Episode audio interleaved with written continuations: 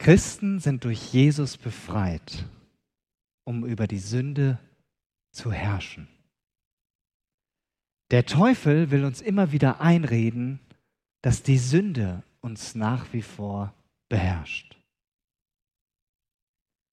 Jeder Christ kennt diesen Konflikt. Und Paulus schreibt in Römer 7 sehr ausführlich über dieses Dilemma. Daniel hat das schon angedeutet. Und es geht einerseits um die geistliche Tatsache, dass wir in Jesus frei und erlöst sind. Und andererseits geht es darum, dass wir von dieser Freiheit oft so wenig in unserem Leben spüren. Es geht um den täglichen Kampf gegen die Sünde. Also gegen das, was uns aus der Gemeinschaft mit Jesus herausziehen will, was uns von ihm abhalten will, was uns versucht gefangen zu nehmen. Letzten Sonntag habe ich darüber gesprochen, dass Jesus einen Menschen befreit hat. Er hat einen Besessenen befreit. Und zwar von einer ganzen Horde Dämonen. Und dieser Mann hatte erlebt, dass Jesus ihn wirklich komplett frei gemacht hat. Sein ganzes Leben war auf den Kopf gestellt worden. Und dieser Mann und jeder von uns, der Jesus nachfolgt, haben eins gemeinsam. Wir haben ein neues Leben geschenkt bekommen, eine ganz neue Freiheit. Und wir schauen uns heute an, wie wir tatsächlich auch frei bleiben können, trotz des Kampfes, der in jedem von uns vor sich geht, wie wir das auch schon in den beiden Versen aus Römer 7 eben gehört haben. Und ich möchte mit euch fünf Punkte etwas näher unter die Lupe nehmen und hier könnt ihr sie schon mal an der Leinwand sehen. Die schauen wir uns im Einzelnen an. Und meine Hoffnung ist, dass du heute Mittag nach diesem Gottesdienst sagen kannst, ja, ich erlebe diese Kämpfe und das ist normal. Aber ich übernehme selbst Verantwortung für meine Freiheit in Christus. Ich bin den Strategien des Teufels nicht hilflos ausgeliefert, sondern weiß jetzt mehr, wie ich mich im Alltag bewusst für die Wahrheit entscheide und dem Teufel widerstehe. Wenn du eine Bibel dabei hast oder ein Smartphone mit einer Bibel-App, darfst du gerne das benutzen, um die Bibelstellen mitzulesen, weil ich nicht jede Bibelstelle hier an der Wand haben werde, sondern ihr könnt die Bibelstelle, also die Bibelstelle ist an der Wand, aber nicht der Text. Ja? Also ihr dürft selber aufschlagen und so aktiv mitverfolgen. Zu meinem ersten Gedanken, beziehungsweise die ersten beiden Gedanken, die sind nicht so lang, aber sie sind ganz wesentlich für das, was danach kommt. Und wir schauen uns jetzt zunächst drei Bibelstellen an. Römer 5, 1 bis 2. Ich lese es nach der Basisbibel. Da schreibt Paulus, weil wir also aufgrund des Glaubens gerecht sind, haben wir Frieden, der auch bei Gott gilt. Das verdanken wir unserem Herrn Jesus Christus. Durch den Glauben hat er uns den Zugang zur Gnade Gottes ermöglicht. Sie ist der Grund, auf dem wir stehen. Und wir dürfen stolz sein auf die sichere Hoffnung, zur Herrlichkeit Gottes zu gelangen. Der Glaube an Jesus Christus, an ihn, den Retter, er rettet uns, nichts anderes, nur der Glaube an ihn. Wir sind beschenkt mit seiner Gnade. Sie ist das neue Fundament für unser Leben. Und deshalb haben du und ich eine sichere Hoffnung. Wir werden für immer in der Gemeinschaft mit Gott leben. Für immer. Ist das nicht großartig? Ja? Freut ihr euch darüber? über diese Hoffnung? Und diese Hoffnung, sie bezieht sich nicht auf irgendeine ferne Zukunft, sondern diese Hoffnung gilt schon für das Hier und Jetzt. Geistlich gesehen beschreibt Paulus das so, sieht unsere Realität so aus. Epheser 2, 5 bis 6 schauen wir uns jetzt an. Da sagt Paulus auch wieder, aus reiner Gnade seid ihr gerettet. Und dann sagt er einen ganz steilen Satz. Er hat uns mit Christus auferweckt und zusammen mit ihm einen Platz im Himmel gegeben. Denn wir gehören zu Jesus Christus. Also mach dir das mal bewusst. Geistlich gesehen sitzt du jetzt nicht hier auf deinem Platz in Reihe XY, sondern geistlich gesehen sitzt du neben Christus im Himmel. Was für eine Vorstellung. Das ist so eine unglaubliche Aussage, dass sie uns, dass es uns schwerfällt, uns das vorzustellen, was das heißt. Aber es ist total wichtig, dass wir für uns verinnerlichen, du und ich sind bereits mit Jesus auferweckt und wir haben einen Platz im Himmel. Und das ist die Grundlage für das, was Jesus in Johannes 8, 31 bis 32 seinen Jüngern gesagt hat. Wenn ihr an meinem Wort festhaltet, seid ihr wirklich meine Jünger, dann werdet ihr die Wahrheit erkennen und die Wahrheit wird euch frei machen. Weil wir durch Gnade zu Jesus gehören und einen Platz im Himmel haben, schon jetzt sind wir fähig, seinem Wort zu folgen und tiefer in seiner Wahrheit zu leben. Je mehr wir von Gottes Wahrheit über, unser, über uns in unserem Denken, in unserem Fühlen und in unserem Wollen Raum gewinnt, desto freier werden wir. Und diese Bibelverse beschreiben sehr treffend unsere Identität in Christus. Unsere Identität, die Jesus uns geschenkt hat. Anfang des Jahres hatten wir hier eine Predigtserie unter dem Titel Wer bin ich? Meine neue Identität in Christus. Und wenn du da noch mal reinschauen willst, kannst du das gerne tun. Auf YouTube findest du diese Predigtserie noch. Deshalb werde ich jetzt an dieser Stelle nicht weiter darauf eingehen. Aber halten wir fest, Du und ich sind frei durch Gottes Gnade und seine Wahrheit will unser Leben prägen. Zum zweiten Gedanken. Jesus schenkt endgültige Freiheit. In Galater 5, Vers 1 schreibt Paulus, Christus hat uns befreit, damit wir manchmal frei sind. Was steht in eurer Übersetzung da? Endgültig, damit wir endgültig frei sind. Das manchmal aber falsch, richtig, gut aufgepasst. Und weiter sagt er, bleibt also standhaft und unterwerft euch nicht wieder dem Joch der Sklaverei. Einerseits macht Paulus deutlich, deine und meine Freiheit ist sicher. Sie steht fest. Nicht nur am Sonntagmorgen, sondern jeden Tag. Sie ist endgültig gesichert. Und gleichzeitig fordert er uns Christen dazu auf, diese Freiheit aktiv zu verteidigen. Es ist also kein Automatismus, dass du und ich frei bleiben. Bleibt also standhaft und unterwerft euch nicht wieder dem Joch der Sklaverei. Heißt, wir können trotz der Freiheit, die Jesus uns schenkt, wieder von anderen Dingen beherrscht werden. Hier im Galaterbrief war es die Gefahr, dass sie das Gesetz auf die gleiche Ebene stellen wollten wie das, was Jesus am Kreuz für uns getan hat. Für uns heute sind es andere Dinge, die uns gefangen nehmen wollen. Ich möchte die Predigt jetzt an der Stelle aber ganz bewusst unterbrechen. Und ich möchte Jesus Danke sagen, dass er uns befreit hat.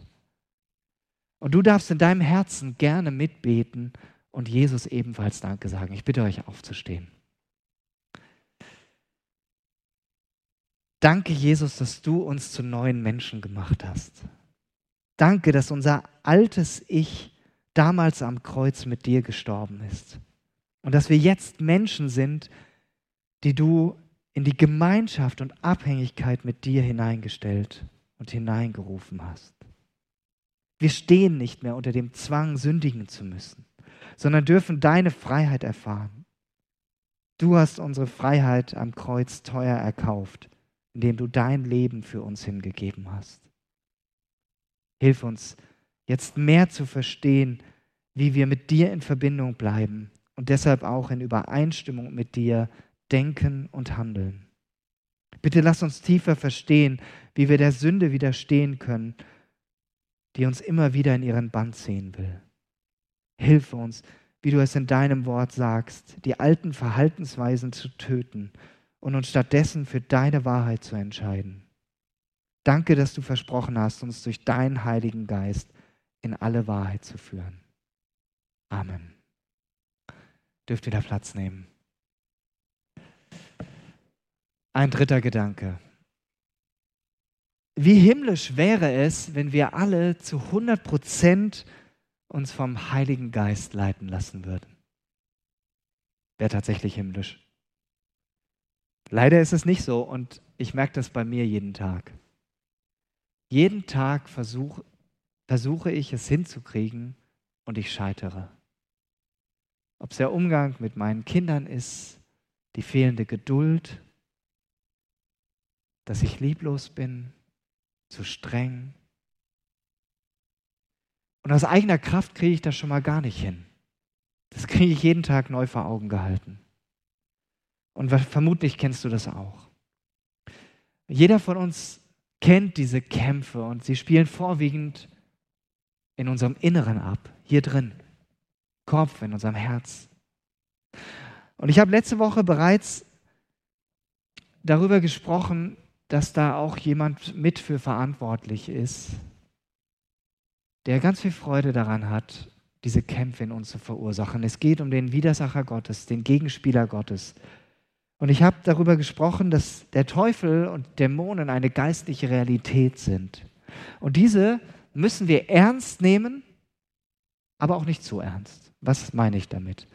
Der Teufel ist Gott nicht ebenbürtig. Er ist kein Gegner für Gott auf Augenhöhe. Jesus hat durch seinen Tod und durch seine Auferstehung dem Teufel bereits die Macht genommen. Er kann an deiner und meiner Stellung, die Jesus uns geschenkt hat, kann er nichts ändern. Der kann er nichts anhaben. Er ist ein besiegter Feind. Aber, und das ist der Wermutstropfen, den wir spüren, sein endgültiges Ende kommt erst noch. Die Offenbarung schreibt davon, dass er einmal endgültig besiegt sein wird. Vorher hat der Teufel hier auf der Erde noch begrenzte Macht. Und er nutzt die anscheinend sehr gut und versucht alles in seiner Macht Stehende zu tun, um Menschen, die Jesus nachfolgen, gefangen zu nehmen. Er will sie davon abhalten, Jesus nachzufolgen. In 1. Petrus 5, Vers 8 lesen wir, bewahrt einen klaren Kopf, seid wachsam. Das da? Nee, das kommt gleich. Seid wachsam. Euer Feind, der Teufel, streift wie ein brüllender Löwe umher. Er sucht jemanden, den er verschlingen kann. Bewahrt einen klaren Kopf, seid wachsam. Euer Feind, der Teufel, streift wie ein brüllender Löwe umher. Er sucht jemanden, den er verschlingen kann. Welche Strategien nutzt der Teufel? Er will uns verunsichern, er will unseren Blick vernebeln. Heute Morgen, der Nebel war ein super Beispiel dafür. Als ich aus Hörbach hierher gefahren bin, hat fast nichts gesehen auf der Straße. Ja, wer, vom Westerwald runtergekommen ist, ich weiß nicht, ob ihr da oben schon Sonne hattet, ja, jetzt kommt sie hier auch raus. Aber genau das versucht der Teufel zu machen. Er will unseren Glauben schwächen und damit erreichen, dass wir weniger wirksam sind fürs Reich Gottes. Und es gibt so, drei Strategien. Ich, äh, wo, wo ist denn jetzt diese Folie? Irgendwas hakt. Genau, drei Strategien, die er dazu verwendet. Er gebraucht Versuchungen, Angriffe, Anklagen und Täuschungen und Lügen. Wenn ich auf alles eingehen würde, äh, wären wir noch ein bisschen länger beschäftigt. Beispielhaft möchte ich mit euch auf diesen ersten Bereich der Versuchung eingehen. Und da schauen, in die Bibel schauen, was sagt die Bibel dazu? Wie versucht uns der Teufel? Und dazu lese ich euch 1. Johannes 2, 15 bis 17 und ihr dürft das selber gerne auch mitlesen.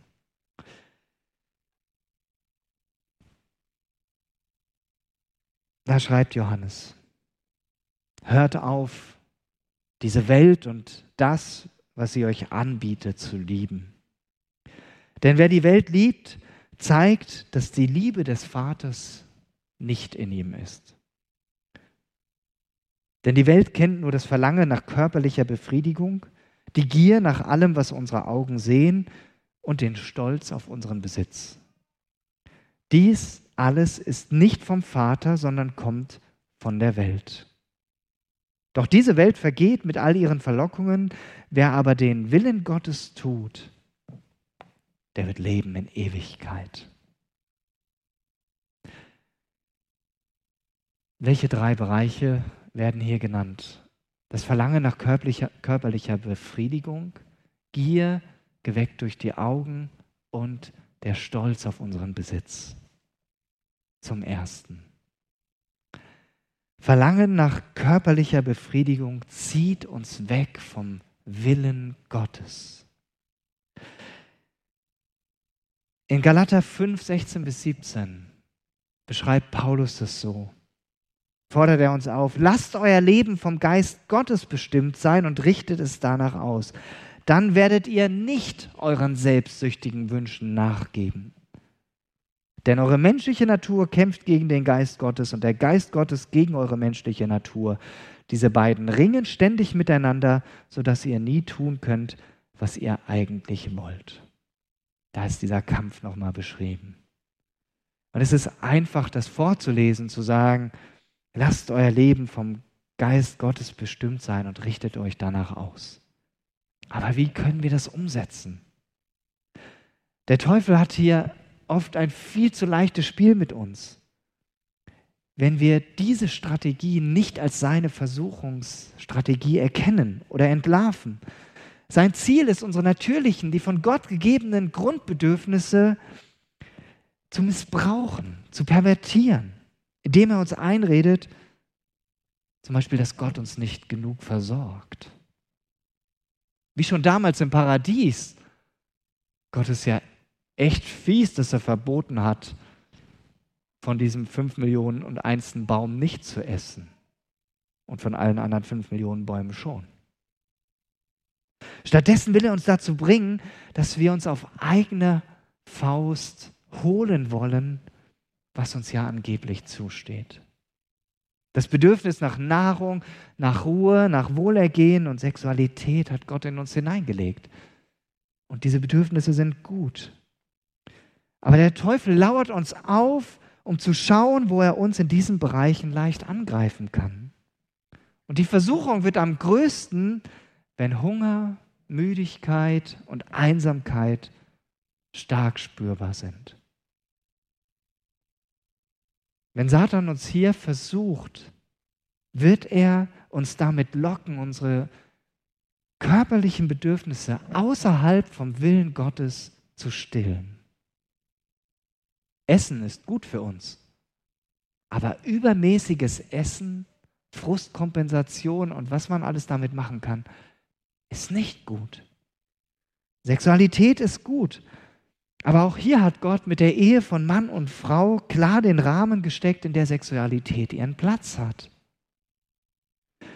Jedes Mal, wenn wir das Verlangen haben, ein körperliches Bedürfnis außerhalb von Gottes Willen zu stillen, handeln wir unabhängig von Gott und erliegen dieser Versuchung. Und der Teufel versucht damit, unsere Abhängigkeit von Jesus zu zerstören. Dabei ist gerade doch sie, die Abhängigkeit von Jesus, das Markenzeichen von uns als seinen Nachfolgern. Johannes 15, Vers 5 hat Jesus seinen Jüngern gesagt, ich bin der Weinstock und ihr seid die Reben. Wer in mir bleibt und ich in ihm, wird viel Frucht bringen. Denn getrennt von mir könnt ihr nichts tun, nur aus der Abhängigkeit von ihm heraus. Selbst Jesus wurde in dieser Weise vom Teufel versucht, als er 40 Tage lang in der Wüste war und er hatte in diesen 40 Tagen nichts gegessen. Und dann kommt der Teufel auf den Plan und denkt, ja, 40 Tage ohne zu essen, Jesus du hast doch bestimmt Hunger und du hast doch Macht. Sag doch zu diesen Steinen, dass sie Brot werden und isst dich satt. Doch Jesus durchschaute das falsche Spiel, da antwortete ihm mit einem Wort Gottes. Wir lesen das in 5. Mose 8, Vers 3. Der Mensch lebt nicht nur vom Brot. Nein, was der Mund des Herrn spricht und gebietet, davon lebt der Mensch. Zur zweiten Versuchung. Gier geweckt durch die Augen zieht uns weg vom Wort Gottes. Gier steht hier für Egoismus und für Selbstsucht, aber auch für den Wunsch, immer mehr haben zu wollen. Und wenn es schon vor knapp 2000 Jahren so war, wie viel schwieriger ist das dann heute?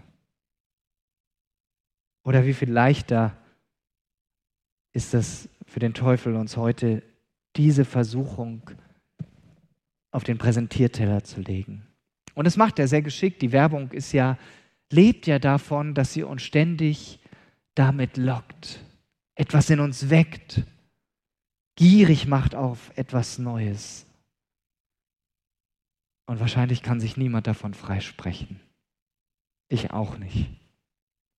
Aber es kommt einfach ganz stark darauf an, auf wen oder was setzen wir unser Vertrauen.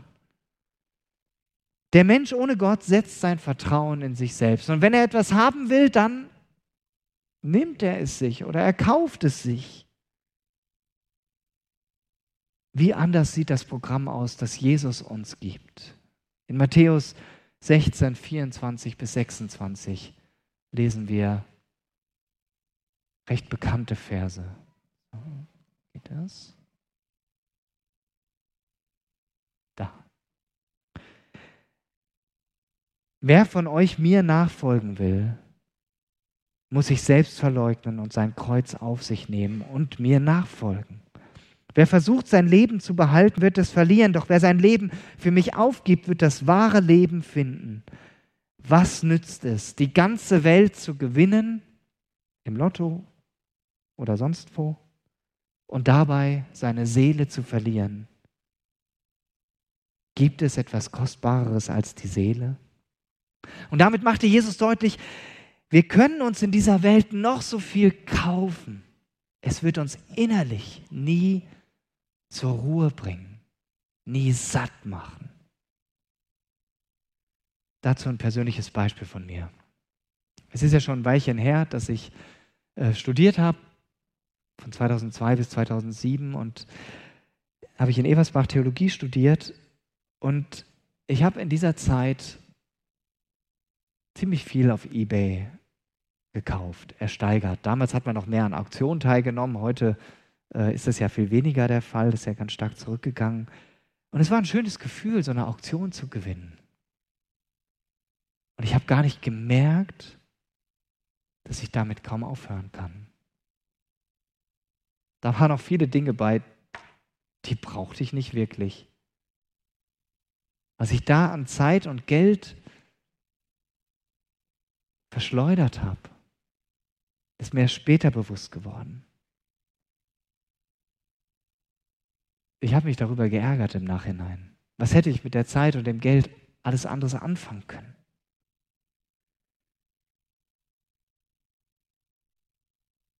Aber ich selbst trage Verantwortung für das Verhalten. Ich kann nicht einfach sagen, ja, der Teufel hat mir das eingeredet, aber ich muss Verantwortung, musste Verantwortung dafür übernehmen, dass ich geistlich das nicht auf dem Schirm hatte und gemerkt habe, was da bei mir abgelaufen ist.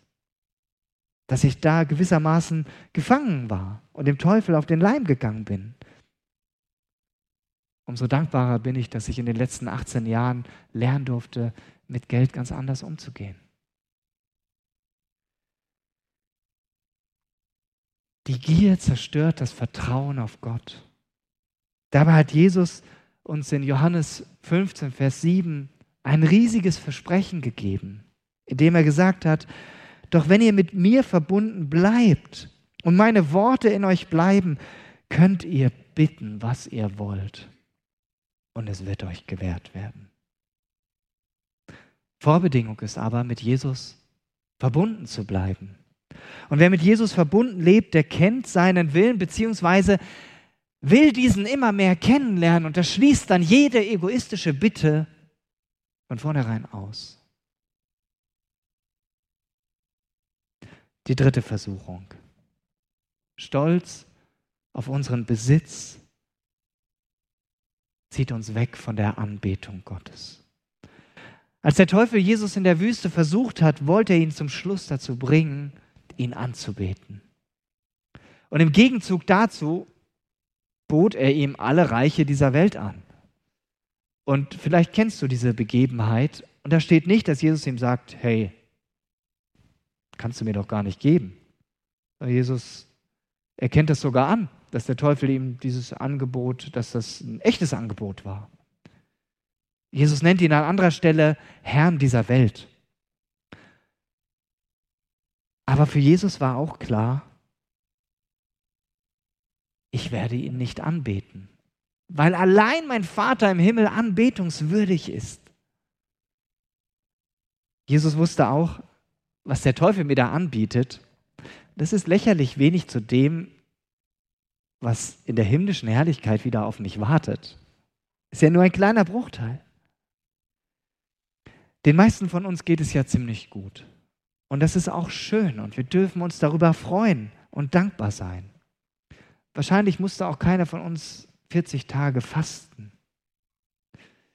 Aber der Teufel möchte uns dazu bringen, dass wir uns etwas einbilden auf das, was wir haben, wir erreicht haben, indem er uns dazu bringt, die Gaben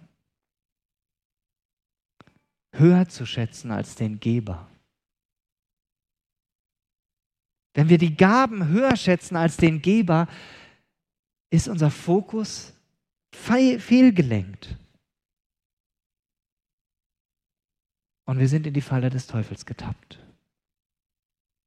Und damit will der Teufel deinen und meinen Gehorsam gegenüber Gott zerstören. Jesus hingegen blieb seinem Vater im Himmel gehorsam. Der Teufel, der hasst nichts mehr, als wenn du und ich das tun, was Jesus in seinem Wort uns sagt. Wenn wir ihm gehorchen. Und deshalb will er dieses Wort verdrehen. Er will uns einreden, ach, so genau steht es doch hier gar nicht.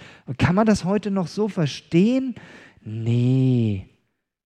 Er verwickelt uns Christen deshalb gerne auch in Streitfragen über die Auslegung der Bibel. Wie das zum Beispiel seit Jahren in Bezug auf den Umgang und die Bewertung von gleichgeschlechtlicher Liebe der Fall ist. Doch Jesu Antwort an den Teufel in der Wüste war klar. Da hat er gesagt, du sollst dem Herrn, deinem Gott, anbeten und nur ihm allein dienen. Du sollst den Herrn, deinen Gott, anbeten und nur ihm allein dienen. Und was sagt er uns als seinen Jüngern? In Johannes 15, 10, 8 bis 10 lesen wir davon. Genau, da kommt das. Darin wird mein Vater verherrlicht, dass ihr viel Frucht bringt und meine Jünger werdet. Ich habe euch genauso geliebt, wie der Vater mich geliebt hat. Bleibt in meiner Liebe.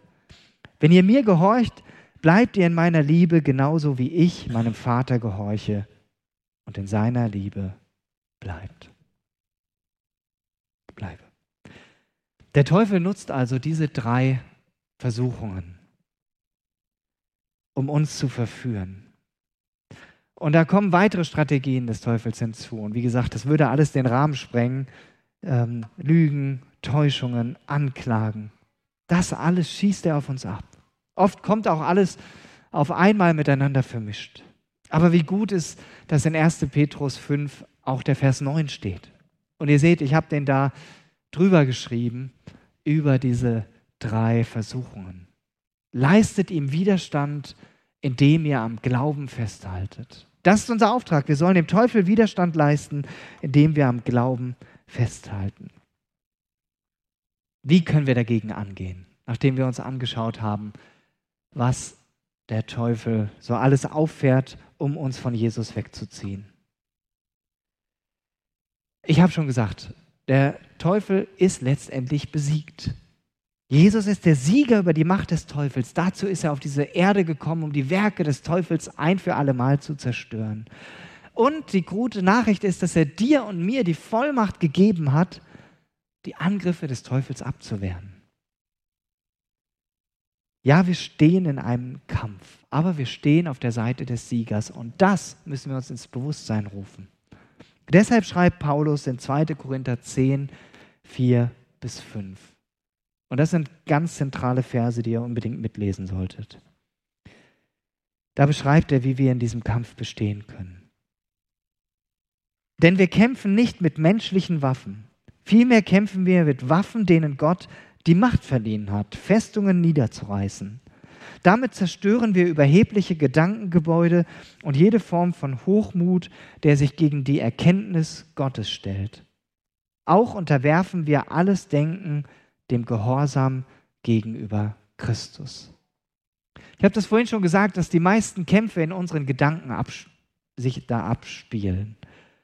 Und deshalb sind diese beiden Verse von ganz großer Bedeutung. Paulus schreibt hier von Festungen. Eine Festung ist eine Sünde, die bereits eine Gewohnheit in unserem Leben geworden ist. Dinge, die wir wiederholt tun, gehen uns in, sagen wir ja sprichwörtlich, in Fleisch und Blut über. Und je nachdem, was es ist, ist es gut oder schädlich. Und der Teufel möchte deine und meine Gedankenwelt infiltrieren. Er will, dass wir seinen Lügen folgen und Gottes Wahrheiten nicht glauben und nicht danach handeln. Und je mehr ihm das gelingt, desto mehr beherrscht er uns in unserem Denken, aber auch in unserem Tun. Und dabei geht er recht geschickt vor und fällt nicht mit der Tür ins Haus. In der Bibel finden wir einige Beispiele, wo genau davon gesprochen wird, dass der Teufel das Herz einer Person ja infiltriert hat. Im Alten Testament schon, als David verleitet wird, seine ganzen Soldaten zu zählen, um zu gucken, wie mächtig er ist, hatte gravierende Auswirkungen. Judas wurde vom Teufel dazu gebracht, Jesus zu verraten. Oder auch Hananias in der ersten christlichen Gemeinde, der sich mit seiner Frau verabredet hat, den Heiligen Geist zu betrügen. Und da hat der Teufel Einfluss auf die Gedankenwelt bekommen, ganz massiv. Und 2. Korinther 10, 4 bis 5 fordert uns auf, die Versuchungen des Teufels direkt an der Tür zu unserer Gedankenwelt abzuweisen. Dafür ist es natürlich umso wichtiger zu wissen, was Gottes Wahrheit für mein Leben ist. Und Gottes Wahrheit für mein Leben, die erfahre ich hier im Wort Gottes. Und je mehr du und ich hier im Wort Gottes zu Hause sind, desto mehr können wir dem Teufel widerstehen und können wir Dinge direkt an der Tür zu unserer Gedankenwelt abweisen. So wie Paulus es in Römer 12, Vers 2 sagt. Und passt euch nicht dieser Welt an. Passt euch nicht dieser Zeit an. Gebraucht vielmehr euren Verstand in einer neuen Weise und lasst euch dadurch verwandeln. Dann könnt ihr beurteilen, was dem Willen Gottes entspricht, was gut ist, was Gott gefällt und was vollkommen ist. Wie unterwerfe ich jetzt ganz praktisch mein Denken dem Gehorsam gegenüber Jesus Christus? Vielleicht hast du dich das jetzt schon gefragt, als ich den Vers vorgelesen habe.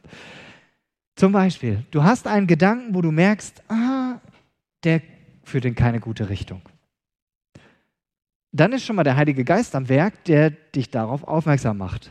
Schon mal sehr gut.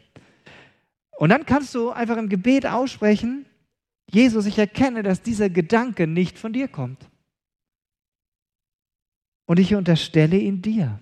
Ich will dir folgen und dir gehorsam sein. Bitte reinige mich von deinem, diesem Gedanken. Es ist relativ einfach. Es geht also darum, Jesus bewusst mit einzubeziehen in das, was täglich auf uns einströmt.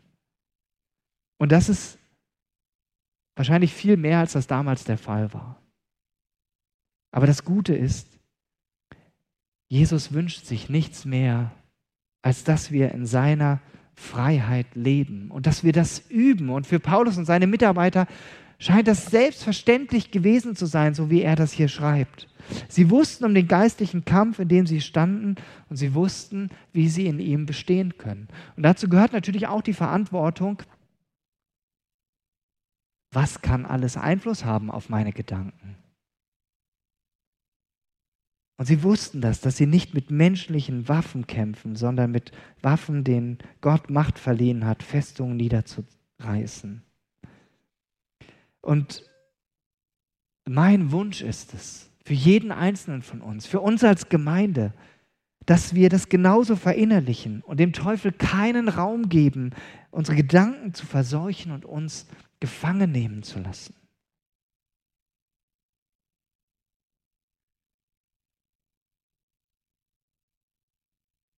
Genau.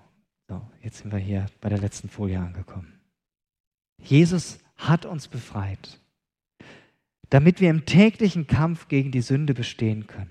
Und dazu, das hat Daniel schon vorgelesen, stellt Gott uns seine Waffenrüstung zur Verfügung. Und wir sehen uns jetzt zum Schluss noch kurz an, wie wir den Angriffen und Versuchungen des Teufels widerstehen können mit Hilfe der Waffenrüstung.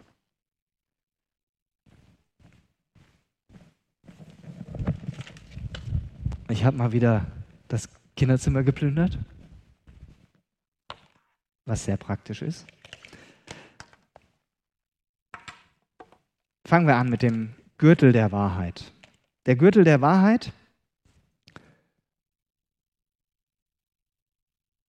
Wahrheit, wer ist das in der Bibel? Jesus ist die Wahrheit in Person, der von sich sagt, ich bin der Weg, die Wahrheit und das Leben. Und was Jesus über dich denkt, das zählt.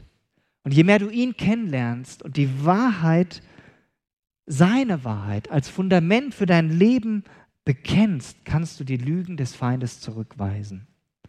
Damals, ich habe heute keine Tunika an, ja, aber im alten Rom, da hat man ja so eine Tunika angehabt und der Gürtel sorgte dafür, dass diese Tunika nicht einfach so rumflatterte, sondern die war quasi dann fest. Ja, und dann konnte man sich auch richtig verteidigen. Sonst verheddert man sich ja, wenn man kämpft mit dem Schwert in diesem, dieser Tunika, diesem Rock, der da halt als Tracht diente.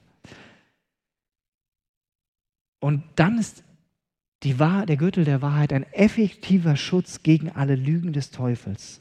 Täglich in der Wahrheit zu leben, die das Wort Gottes dich lehrt, wird dir immer mehr helfen, in Gottes Licht zu leben. Dann geht es um den Brustpanzer der Gerechtigkeit. Der ist jetzt ein bisschen klein für mich. Ja, ich weiß, ich bin ein bisschen umfangreicher. Ähm, er dient zur Abwehr der Brandpfeile, zum Beispiel, die der Teufel auf uns abschießt. Sowas haben wir heute nicht mehr, gehört nicht zur Standardausrüstung dazu, wenn wir rausgehen. Ähm, aber vielleicht kennst du das aus Filmen, ja, so ein Brustpanzer. Und der Teufel versucht uns auch zu beschießen und uns zu verwunden, indem er uns einredet, du bist nicht gut genug. Du willst Christ sein? Du willst Jesus nachfolgen? Schau mal, was hast du denn da letzte Woche gemacht? Wie bist du mit deinem Partner umgegangen? Wie bist du mit deinen Kindern umgegangen? So grob und lieblos? Das darf man nicht. Jesus hat dich nicht mehr lieb. Das sind die Angriffe. Doch dann darfst du die Wahrheit Gottes entgegenstellen und das ist der Brustpanzer der Gerechtigkeit, Römer 8, 33. Wer kann also Anklage erheben gegen die Menschen, die Gott auserwählt hat? Gott selbst erklärt sie doch für gerecht. Dann darfst du dem Feind entgegenhalten, Jesus hat mich gerecht gemacht. Und das gilt. Du hast kein Recht, mich anzuklagen. Die Bibel sagt, wir sind Heilige, die gelegentlich sündigen. Das heißt nicht, dass wir sündlos durchs Leben gehen. Das wäre eine Illusion. 1. Johannes 1, 8 und 9 sind hier sehr klar. Da steht, wenn wir sagen, wir seien ohne Schuld, betrügen wir uns selbst und die Wahrheit ist nicht in uns. Doch wenn wir ihm unsere Sünden bekennen, ist er treu und gerecht, dass er uns vergibt und uns von allem Bösen reinigt. Das Einzige, was wir immer wieder brauchen, ist Diese Einsicht, ja, wir sind gefallen. Wir haben versagt und wir brauchen neu die Reinigung durch Jesus. Aber er hat schon alles am Kreuz bezahlt und deshalb dürfen wir diesen Schutzpanzer der Gerechtigkeit jeden Tag tragen. Die Schuhe des Evangeliums des Friedens ist das nächste, was zu Gottes Rüstung gehört, die er uns gegeben hat. Ich habe am Anfang Römer 5, Vers 1 gelesen. Wir sind durch den Glauben mit Jesus, dem Friedefürsten, verbunden. Sein Friede soll immer mehr in unseren Herzen regieren. Und wir sind aufgefordert, selbst Friedensstifter zu sein. Und die Schuhe, ich habe jetzt hier nicht andere Schuhe mitgenommen, aber die Schuhe sind das Zeichen, bereit zu sein, als diese Friedensstifter in dieser Welt unterwegs zu sein. Und diese Botschaft von dem, dass Gott Frieden zwischen ihm und uns geschaffen hat, weiterzugeben. Und in Römer 16, 20 lesen wir, der Gott des Friedens wird den Satan bald unter eure Füße zwingen und zertreten. Der Schild des Glaubens. Je größer unser Vertrauen in Gottes Wort wird, desto größer wird der Schild. Der ist relativ klein. Ja, wenn so jemand jetzt mit Pfeilen auf mich schießen würde, ich könnte mich nicht so gut verteidigen. Aber stell dir vor, alles, wo du Gottes Wort in dich aufnimmst, wo du einen Bibelvers auswendig lernst, wo du eine geistliche Wahrheit tiefer verstehst, das lässt dein Schild des Glaubens wachsen sodass diese Pfeile des Feindes dich nicht mehr verwunden können. Und deshalb ist es so unerlässlich, dass wir Gottes Wort lesen, studieren, durchkauen, seinem Wort Raum geben.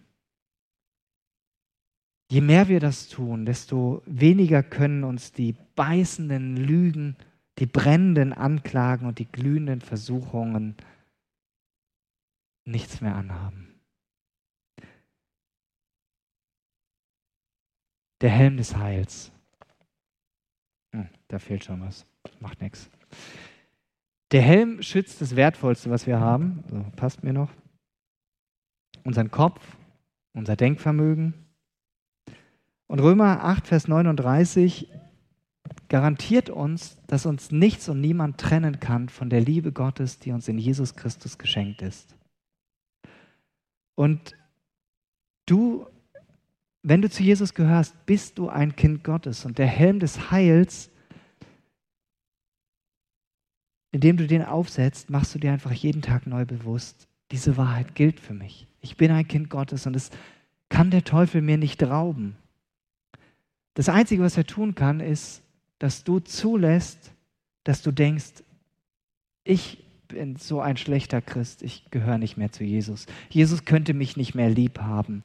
Ich habe so schlimm gesündigt, dass Jesus mich nicht mehr annehmen kann. Und dann wirst du vermutlich auch so leben, wenn du solche Gedanken, solchen Gedanken folgst. Und dann wird nicht mehr deutlich, dass du den Helm des Heils trägst. Und deshalb darfst du jeden Tag neu diesen Helm des Heils aufziehen, der dir deine Rettung und deine Stellung in Christus bewusst macht bleibt nur noch eins. Das Schwert des Geistes. Die einzige Angriffswaffe von dieser Rüstung. Der Rest ist nur Verteidigung. Und da sagt uns Paulus, das ist das Wort Gottes. Und im Griechischen steht hier nicht Logos, sondern da steht Rema. Und Rema meint das gesprochene Wort. Das heißt, wir sind aufgefordert, Gottes Wahrheit nicht nur in unseren Gedanken zu bewegen, sondern auch laut auszusprechen. Warum? Die gute Nachricht ist, der Teufel kann nicht deine Gedanken lesen. Vielleicht denkst du das manchmal, aber dann gehst du ihm auf den Leim. Und deshalb ist es wichtig, dass wir nicht nur leise Gottes Wort aussprechen, sondern auch laut immer wieder. Er kann zwar versuchen, uns seine Gedanken einzuschleusen und zu gucken, ob wir den Köder schlucken. Ja?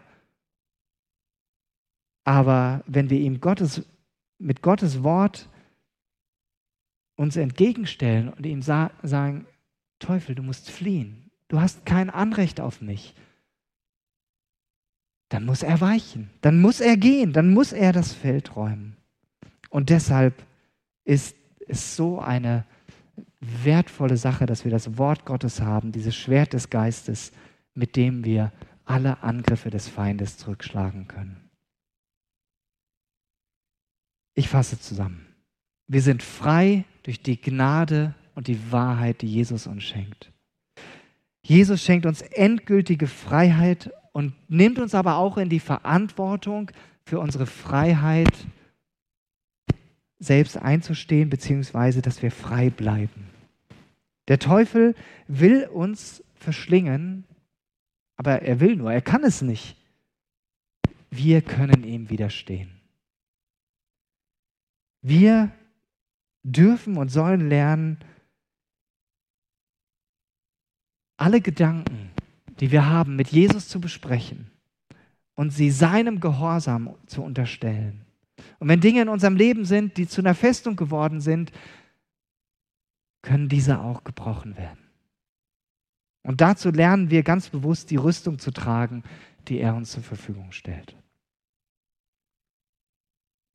So, jetzt bin ich gleich am Ende. Vielleicht musst du das ein oder andere erstmal sacken lassen, nochmal durchdenken, verdauen. Wenn du dich nach mehr Freiheit in deinem Leben sehnst, habe ich eine gute Nachricht für dich. In zwei Tagen startet ein Kurs, der heißt Freiheit in Christus. Und da kannst du das, worüber ich gesprochen habe, noch in einer viel intensiveren Weise kennenlernen. Geht über mehrere Wochen bis Ende November, dienstags, 10, äh, nee, dienstags von 18.30 bis 20 Uhr. Er kostet nur 15 Euro spottbillig. Und es ist wertvoll investierte Zeit und vor allen Dingen stärkst du damit deinen Glauben. Es gibt, soweit ich das, wenn ich das richtig verstanden habe, noch vier freie Plätze. Wenn du spontan mitmachen willst, wende dich bitte an Nina Kopp. Die ist heute leider nicht da, weil sie noch krank ist. Oder wende dich an mich und ich leite das dann weiter.